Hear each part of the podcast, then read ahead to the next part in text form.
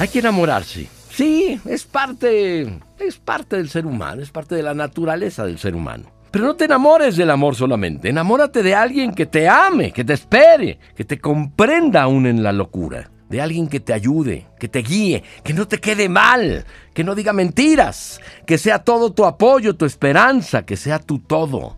Enamórate de alguien que no te traicione, que sea fiel, que sueñe contigo, que solo piense en ti, en tu rostro, en tu delicadeza, en tu espíritu, y no solamente en tus bienes, solamente en tu cuerpo.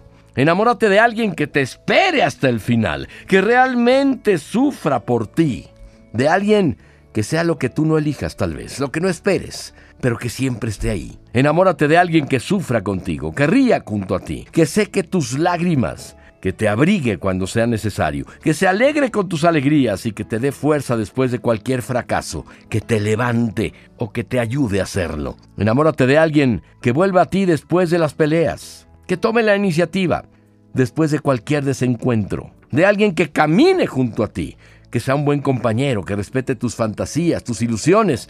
Enamórate de alguien que te ame. No te enamores solamente de esa palabra amor. Enamórate de alguien que esté realmente enamorado de ti.